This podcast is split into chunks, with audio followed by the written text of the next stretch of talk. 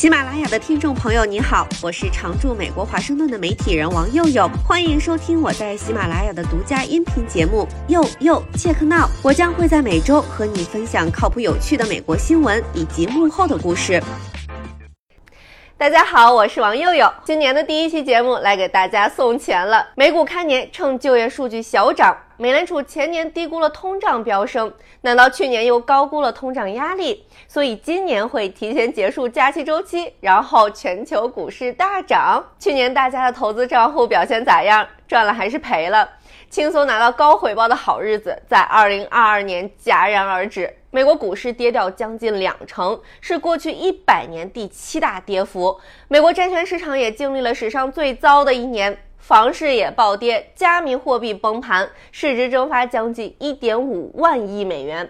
所以从华尔街到老百姓，无论韭菜粗细，都被割到了，深浅不同而已。今天来跟计划财富自由的你们一起来回顾下。二零二二年美国市场最好和最差的投资，捋一捋今年的前景如何？去年被割得很惨的散户们，新的一年有可能翻身吗？二零二二年的大环境是通胀居高不下和利率飙升，引发市场动荡，导致很多人争先恐后的想办法把手里的钱投资出去。要不这么高通胀，钱握在手里就在缩水呀。根据大家聚堆投的类别，咱们一个一个看。先是现金。华尔街的投资者们和散户们加一起放了几万亿美元到货币市场基金和超短期债券里，还有很多人选择定期存款和利率比较高的活期存款，比如高盛的 Marcus 活期存款利率达到百分之三点三，这在美国算是非常非常高了。像是摩根大通这种宇宙大行才给百分之零点零一，也不知道存那儿图啥。还有一些线上理财机构，像是罗宾汉、Betterment、Wealthfront 更高，能给到百分之三点八，接近百分之四。因为美国股市涨了很多年，所以对于很多美国投资者来说，之前没怎么想过拿现金赚钱，但现在一直不太受欢迎的定期存款，竟然都成了诱人的回报。所以事实证明，现金并不是垃圾。接下来，美国政府 I 系列储蓄债券。长期默默无闻，谁成想在二零二二年竟成了抢手货，收益率一度高达百分之九点六二，低风险抗通胀。截止到二零二二年十月，销售额就达到了将近七十亿美元，是二零二一年全年销售额的七倍。虽然 I 系列债券的收益率已经从高位降到了百分之六点八九，但对于那些手头里不紧张、不着急用钱的散户来说，可能这还是一个蛮有吸引力的选项。二零二二年，美国股市里的逆势大赢家是能源公司。俄乌战争影响了石油、天然气和其他大宗商品的供应，而由于疫情后的经济复苏，对大宗商品的需求量很大，这让能源成了二零二二年市场上表现最好的板块。标普五百能源公司的指数飙升近六成。那今年呢？石油公司可能很难延续像那样强劲的盈利增长，但即使全球经济衰退迫在眉睫，对石油和其他能源商品的需求还将会保持强劲。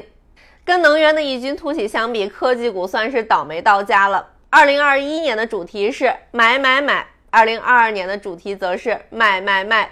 光是所谓的 FAN 股票，脸书的母公司 Meta、亚马逊、苹果、奈飞和谷歌的母公司 Alphabet。领跌，一共跌掉三万多亿美元。持有大量科技股的成长型基金和交易所交易基金 ETF 都被拖下深渊。明星基金经理木头姐旗下的方舟创新去年跌掉近七成。进入到新的一年，过去一年的问题不会就那么凭空消失了。由于持续的通胀、衰退风险和消费者信心下降对企业利润的威胁，全球股市将继续面临不利因素。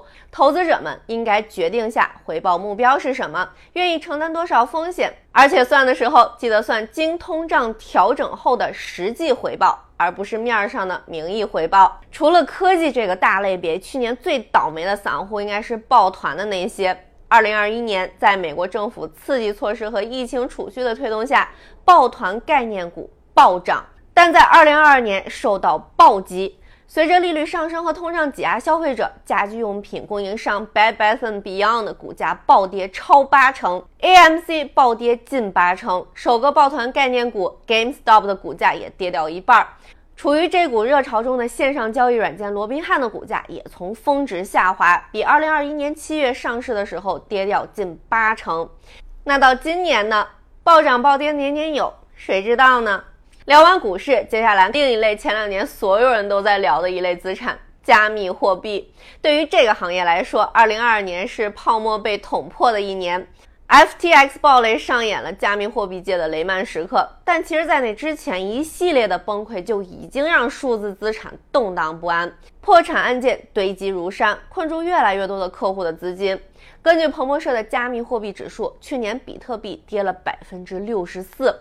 曾有 Paris Hilton、Jimmy Fallon 这些名人背书的 NTF 也大跌，Tom Brady、麦当娜甚至因为推销加密投资而被起诉。那今年呢？